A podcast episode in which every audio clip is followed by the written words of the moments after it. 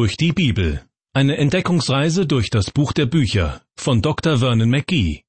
Ins Deutsche übertragen von Kai-Uwe Wolczak. Was für ein Fest wäre das vermutlich geworden, die Einweihungsfeier für den berühmten Turm zu Babel. Er sollte höher werden als alle Bauwerke. Er sollte die Menschen einander näher bringen, denn viele mussten ihr ganzes Wissen und Können in dieses Großprojekt investieren. Und man hätte vermutlich sich selbst gefeiert, denn das tut dem eigenen Selbstbewusstsein gut. Die Geschichte vom Turmbau zu Babel ist so bekannt, dass ich Ihnen nicht erzählen muss, warum die Einweihungsfeier abgesagt werden musste. Aber die Hintergründe zu dieser Geschichte sind auch recht interessant. Wir beginnen gleich dort, wo wir in der letzten Sendung aufgehört haben, nämlich im ersten Buch Mose, Kapitel 11, Abvers 4. Aber erst einmal herzlich willkommen. Ich freue mich auf diese gemeinsame halbe Stunde mit Ihnen. Alle Menschen auf der Welt haben zunächst dieselbe Sprache gesprochen. So berichtet das erste Buch Mose ganz am Anfang von Kapitel 11. Das deutet darauf hin, dass die Sintflut mit nur einigen Überlebenden erst wenige Generationen zurücklag. Die Aufteilung in verschiedene Völker, wie sie in der Völkertafel in Kapitel 10 beschrieben wird, hatte offenbar noch nicht stattgefunden. Auch die Besiedelung großer Teile der Welt war noch nicht abgeschlossen. Zu dieser Zeit ließen sich die Menschen, oder zumindest viele von ihnen, in einer Ebene im Lande Shinar nieder. Vermutlich ist die Ebene zwischen Euphrat und Tigris gemeint. Eines gab es dort offenbar nicht. Es mangelte an Steinen, die für den Bau größerer Gebäude geeignet waren. Deshalb fingen die Menschen an, Ziegelsteine herzustellen. Ziegelsteine sind ein wunderbares Material, praktisch zu handhaben und sehr dauerhaft. Genau das Richtige, wenn man ein großes, ein sehr hohes Gebäude, zum Beispiel einen Turm bauen möchte. Und genau das war der Plan der Menschen im Lande Shinar. In Kapitel 11, Vers 4 heißt es, Und sie sprachen, Wohlauf, lasst uns eine Stadt und einen Turm bauen, dessen Spitze bis an den Himmel reiche, damit wir uns einen Namen machen. Denn wir werden sonst zerstreut in alle Länder. Wie heißt es doch so schön, der Ton macht die Musik. Es kommt nicht nur darauf an, was gesagt wird, sondern auch wie es gesagt wird. Achten Sie bitte auf die Formulierung, wie die Menschen ihren Entschluss fassen. Sie sagen, lasst uns eine Stadt bauen, damit wir uns einen Namen machen, sonst werden wir zerstreut in alle Länder. Ihre Interessen, Ihr Wunsch nach Anerkennung standen im Mittelpunkt all Ihrer Pläne. Eine Stadt zu bauen mag ja noch halbwegs angemessen gewesen sein, aber einen Turm, dessen Spitze bis an den Himmel reicht, das klingt doch sehr nach Abenteuerspielplatz oder nach einem Schaukampf, bei dem starke Männer ihre Muskeln spielen lassen, damit alle sehen, was für tolle Kerle sie doch sind. Bei dem Turm handelte es sich übrigens mit großer Wahrscheinlichkeit um eine Zikkurat, so bezeichnet man eine bestimmte Art von Türmen in Mesopotamien, die sich in mehreren Stufen nach oben hin verjüngen. Die Grundfläche ist ziemlich groß, so dass diese Türme einen sehr wuchtigen Eindruck machen. In der Ebene zwischen Euphrat und Tigris hat man viele Ruinen solcher Türme gefunden. Die Existenz eines Turms in Babylon ist seit 1913 nachgewiesen. Der deutsche Archäologe Robert Koldewey hat die Überreste damals freigelegt. Auch in Ur in Chaldea, wo der Stammvater Abraham herkommt, gibt es eine Zikkurat. Ich habe mal ein Foto davon gesehen. Darauf konnte man erkennen, dass sie aus Ziegelsteinen gebaut wurde, stabil konstruiert und rundherum gab es einen Aufgang, der zur Spitze führte. Wahrscheinlich stand dort oben ein Altar, auf dem Opfer dargebracht wurden, bei bestimmten Anlässen vielleicht auch Menschenopfer. Das geschah aber erst im späteren Verlauf der Geschichte. Als der Turmbau zu Babel begann, ging es um eine ganz andere Sache. Die Menschen wollten sich einen Namen machen. Und die Reaktion Gottes auf ihr Tun zeigt, dass sie nicht nur ihre Zeitgenossen, sondern auch Gott beeindrucken wollten. Die Spitze des Turms sollte bis an den Himmel reichen, als ein Zeichen ihrer Erhabenheit. Ob sie damit tatsächlich meinten, in den Bereich vordringen zu können, in dem Gott wohnt, das wage ich zu bezweifeln, aber ihre ganzen hochtrabenden Pläne waren auf jeden Fall ein gottloses Unterfangen. In der letzten Sendung habe ich bereits darauf hingewiesen, dass möglicherweise Nimrod dahinter steckte. Er wurde in Kapitel 10 als ein großer Machthaber beschrieben, der unter anderem die Stadt Babel gründete. Zu seinem Charakter hätte es auf jeden Fall gut gepasst, ein großes Reich zu gründen, in dem Gott keine Rolle spielt und dessen Hauptstadt vom damals höchsten Turm der Welt gekrönt wird. Für die Gründung eines solchen Reiches, eines Weltreiches, benötigt man vor allem zwei Dinge eine Art Hauptquartier, in dem sich alle Macht konzentriert, und einen symbolträchtigen Ort, an dem die Einheit des Volkes für alle sichtbar und spürbar wird. Zum Zentrum der Macht wurde die Stadt Babel, und der Turm sollte offenbar diese Macht symbolisieren. Ich halte es für sehr wahrscheinlich, dass Nimrod damit seinem Traum von einem Weltreich ein gutes Stück näher kommen wollte.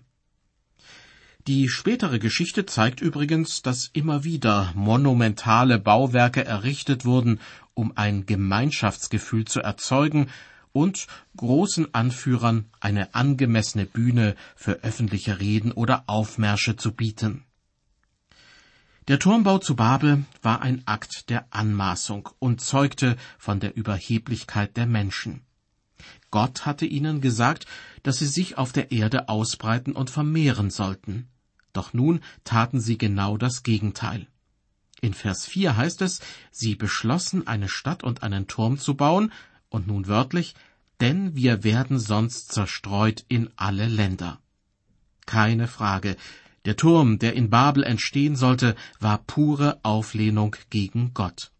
Deshalb ist es kein Wunder, dass die meisten, wenn nicht sogar alle Türme, die in der Ebene zwischen Euphrat und Tigris als Zikurats gebaut wurden, auch religiöse Symbole waren. Ungefähr 25 Ruinenstätten lassen sich heute in dem früheren Gebiet von Babylon nachweisen. Manche der Ruinen wurden freigelegt. Sie haben einen runden oder quadratischen Grundriss. Außen herum führte ein Weg hinauf zur Spitze. Dort wurden Sonne, Mond und Sterne verehrt oder auch Göttern Opfer dargebracht.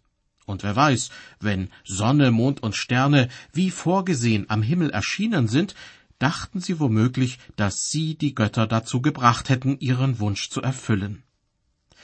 Der einzige und wahre Gott reagiert jedoch ganz anders auf das monströse Bauwerk, das dort in Babel entstanden ist. Hören Sie dazu aus dem ersten Mosebuch Kapitel 11 den Vers 5. Da fuhr der Herr hernieder, dass er sähe die Stadt und den Turm, die die Menschenkinder bauten. Diesen Vers muss man sich wirklich auf der Zunge zergehen lassen. Da scheuen die Menschenkinder weder Kosten noch Mühen, um einen Turm zu bauen, der bis an den Himmel reicht, doch in Gottes Augen ist er so winzig, dass er ihn sich scheinbar erstmal aus der Nähe ansehen muss. Weiter mit Vers 6. Und der Herr sprach, Siehe, es ist einerlei Volk und einerlei Sprache unter ihnen allen, und dies ist der Anfang ihres Tuns. Nun wird ihnen nichts mehr verwehrt werden können von allem, was sie sich vorgenommen haben zu tun. Für die Menschen damals war es wirklich von Vorteil, dass sie sich alle in einer Sprache verständigen konnten. Das ermöglichte ihnen, ihr ganzes Wissen zusammenzutragen und ihre Fähigkeiten zu bündeln. Die Folge nun wird ihnen nichts mehr verwehrt werden können von allem, was sie sich vorgenommen haben zu tun, sagt Gott. Und weil sie sich nichts Gutes vornehmen werden, greift Gott ein. Wieder einmal zeigt sich, dass nicht nur Noah mit seiner Familie und einige Tiere die Sintflut überlebt haben, sondern auch die Sünde hat die Sintflut überdauert. Die Rebellion gegen Gott nimmt schon bald wieder Ausmaße an, die ein beherztes Eingreifen Gottes erforderlich machen. Seine Vorgehensweise ist dabei wirklich raffiniert. Er legt nicht etwa den Turm in Schutt und Trümmer, sondern er sorgt dafür, dass sich viele Menschen nicht mehr untereinander verständigen können. Die Verse sieben bis neun Gott spricht Wohlauf, lasst uns herniederfahren und dort ihre Sprache verwirren, dass keiner des andern Sprache verstehe. So zerstreute sie der Herr von dort in alle Länder, dass sie aufhören mussten, die Stadt zu bauen. Daher heißt ihr Name Babel, weil der Herr da selbst verwirrt hat aller Länder Sprache und sie von dort zerstreut hat in alle Länder. Die große Sprachenverwirrung zeigt sofort Wirkung. Die hochtrabenden Pläne, die für einen festen Zusammenhalt gesorgt hatten, scheitern nun einfach daran, dass die Menschen sich nicht mehr untereinander verständigen können. Gott sorgt dafür, dass sie über alle Welt zerstreut werden. Die Sprachbarriere, die nun die verschiedenen Völker voneinander trennt, hat stärkere Auswirkungen als manche Ländergrenzen oder geografische Hindernisse wie Wüstenlandschaften oder Gebirge. Im Allgemeinen geht man ja davon aus, dass die verschiedenen Sprachen auf der Welt nach und nach entstanden sind. Das mag später in der Geschichte auch tatsächlich der Fall gewesen sein. Aber am Anfang gab es, gemäß dem biblischen Bericht, nur eine einzige Sprache. Doch während die Leute in Babel noch mit ihrem ehrgeizigen Bauprojekt beschäftigt waren, verstanden sie sich plötzlich nicht mehr. Deshalb kamen die Bauarbeiten zum Erliegen und die Leute machten sich auf und davon. Was damals passiert ist, muss den Menschen einen gehörigen Schrecken eingejagt haben. Es war so, als ob auf einmal alle in Zungen reden würden, das heißt, sie redeten in Sprachen, die sie nie gelernt hatten. Und was sie von anderen hörten, konnten sie nicht verstehen. Ja, es handelte sich um ein göttliches Wunder der besonderen Art. Wobei man sich durchaus fragen kann, war diese Sprachenverwirrung nun mehr ein Segen oder ein Fluch? Nun ja, für die selbstherrlichen Pläne der Menschen war es sicher ein Fluch oder besser ein göttliches Gerichtsurteil. Aus der Sicht Gottes jedoch hat die Sprachenverwirrung Schlimmeres verhindert. Gott hat die Menschen regelrecht ausgebremst, sie erst einmal daran gehindert, weitere überhebliche Pläne zu schmieden.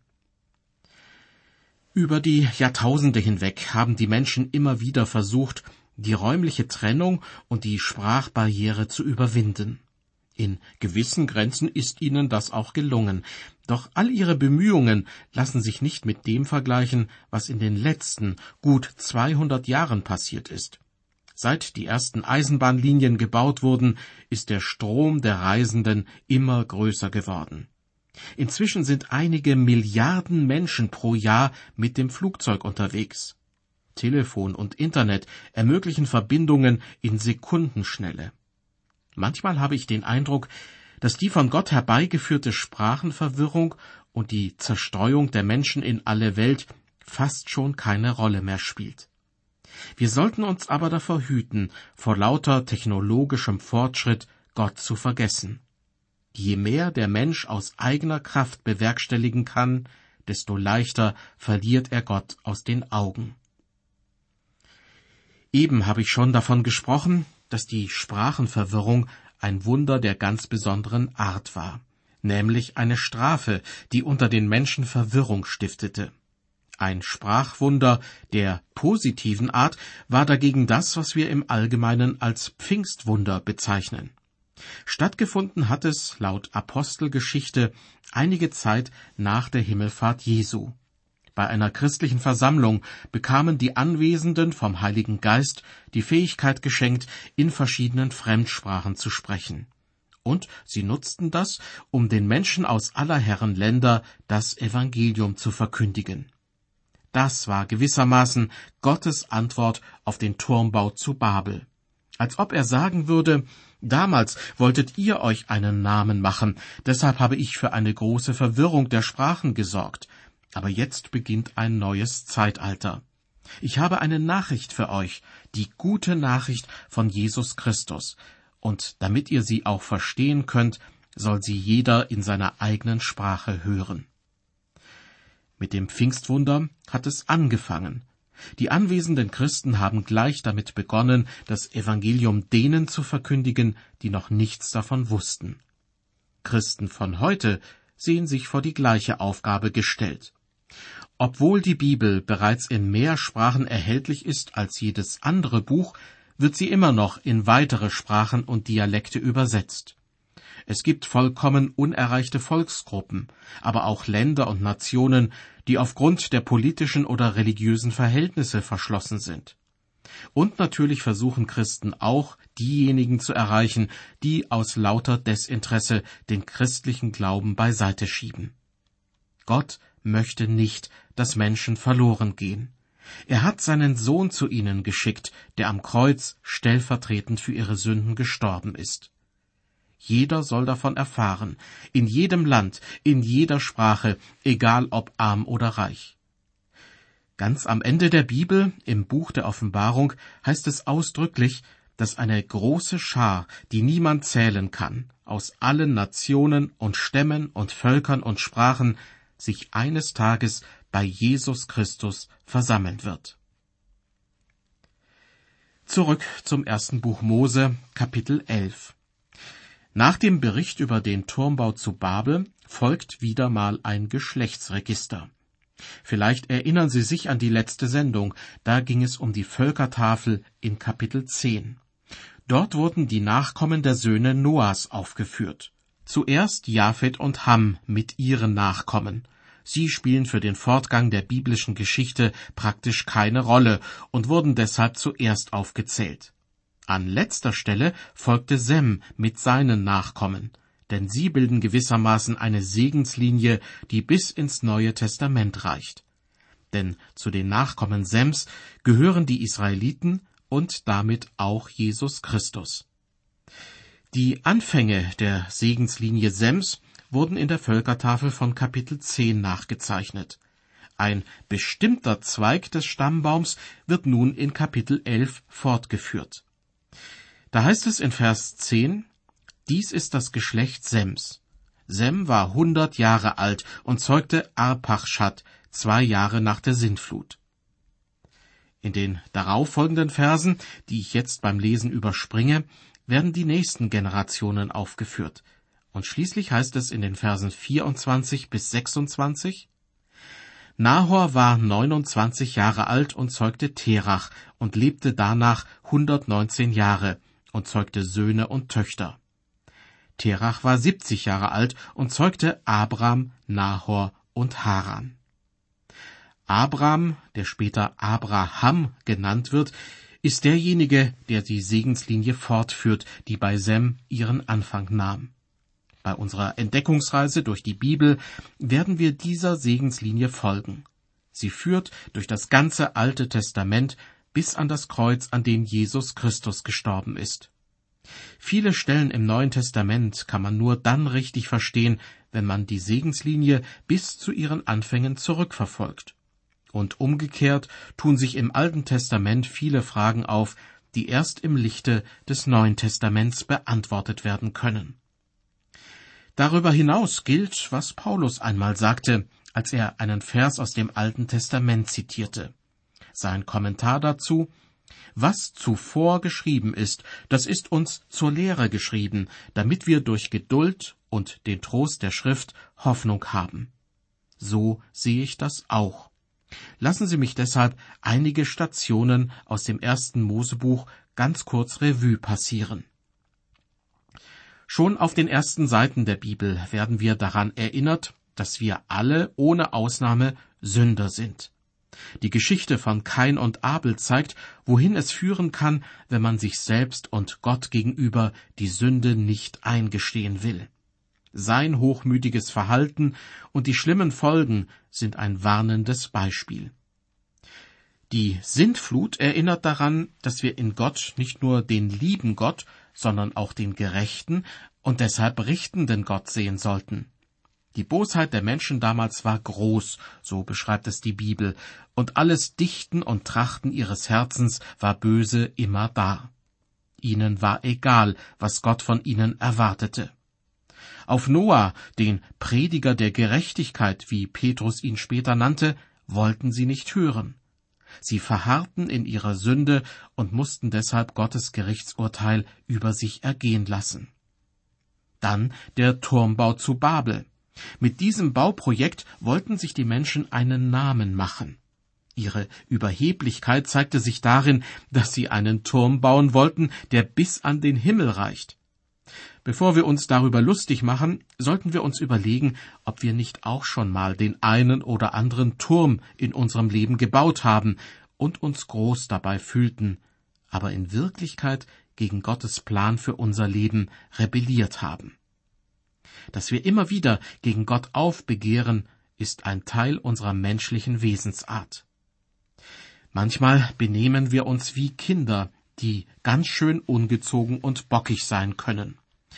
Eine Mutter hat mir mal erzählt, dass sie ihren Sohn einfach aus dem Zimmer schickt, wenn er zu aufsässig wird. Im Flur soll er sich dann auf die Treppe setzen, bis er sich wieder beruhigt hat. Als es wieder einmal so weit war, hörte sie aus dem Wohnzimmer heraus irgendwelche Geräusche auf dem Flur. Du bist doch nicht etwa aufgestanden? rief sie verärgert. Nein, ich sitze noch auf der Treppe, kam die Antwort von draußen, und sie hörte, wie sich der Junge schnell auf die Treppe plumpsen ließ. Und er fügte hinzu, aber in Gedanken bin ich schon aufgestanden. Tja, verhalten sich Erwachsene Gott gegenüber nicht auch manchmal so? Nach außen hin waren sie womöglich ihre Fassade als fromme Christen, doch in Gedanken sind sie längst aufgestanden und rebellieren gegen Gott. Zurück zum Bibeltext. Aus dem elften Kapitel lese ich jetzt weiter ab Vers 27. Zuvor waren wir in der Geschlechterfolge bis zu Terach gekommen. Dies ist das Geschlecht Terachs. Terach zeugte Abram, Nahor und Haran, und Haran zeugte Lot. Haran aber starb vor seinem Vater Terach in seinem Vaterland zu Ur in Chaldea. Da nahmen sich Abram und Nahor Frauen. Abrams Frau hieß Sarai und Nahors Frau Milka, Harans Tochter, der der Vater war der Milka und der Jiska. Aber Sarai war unfruchtbar und hatte kein Kind. Da nahm Terach seinen Sohn Abram und Lot den Sohn seines Sohnes Haran und seine Schwiegertochter Sarai, die Frau seines Sohnes Abram, und führte sie aus Ur in Chaldea, um ins Land Kanaan zu ziehen. Und sie kamen nach Haran und wohnten dort. Und Terach wurde zweihundertfünf Jahre alt und starb in Haran. Soweit also der familiäre Hintergrund von Abraham, dem wir uns jetzt gewissermaßen an die Verse heften. Seine Geschichte beginnt im nächsten Kapitel. Und damit erreichen wir vom ersten Buch Mose den zweiten Hauptteil. Der erste Teil umfasst die Kapitel 1 bis 11, der zweite die Kapitel 12 bis 50. Betrachtet man die Zeiträume, die durch diese beiden Teile abgedeckt werden, macht man eine interessante Entdeckung. Von der Schöpfung der Welt und der Erschaffung des Menschen über die Sintflut bis hin zu Abraham vergehen, je nach Sichtweise, ein paar tausend, ein paar Millionen oder sogar ein paar Milliarden Jahre. Der zweite Hauptteil mit seinen 39 Kapiteln dagegen umfasst einen Zeitraum von nur 350 Jahren. Das Ungleichgewicht wird noch deutlicher, wenn man die ersten elf Kapitel gegen den ganzen Rest der Bibel setzt, inklusive Neuem Testament. Dieser ganze Rest deckt einen Zeitraum von vielleicht 2000 Jahren ab. Das heißt, wenn wir nur die zeitliche Dimension betrachten, haben wir jetzt am Ende von Kapitel 11 schon mindestens die Hälfte durch. Dieses Ungleichgewicht sollte uns zu denken geben. Ich bin mir sicher, es kann kein Zufall sein, dass Gott dem ersten Zeitraum von der Erschaffung der Welt bis zu Abraham gerade mal elf Kapitel einräumt, während der viel kürzere Zeitraum danach den ganzen Rest der Bibel ausfüllt. Dieser große Rest der Bibel hat es in sich. Er handelt von Menschen, von Völkern und von Jesus Christus. In der nächsten Ausgabe der Sendereihe Durch die Bibel beginnen wir also mit dem zweiten Hauptteil des ersten Mosebuches. Dieser zweite Hauptteil umfasst die Kapitel 12 bis 50. Kapitel 12 beginnt mit der Berufung Abrahams und einem dreifachen Versprechen, das Gott ihm gibt. Ihnen ein herzliches Dankeschön fürs Zuhören. Gott segne Sie.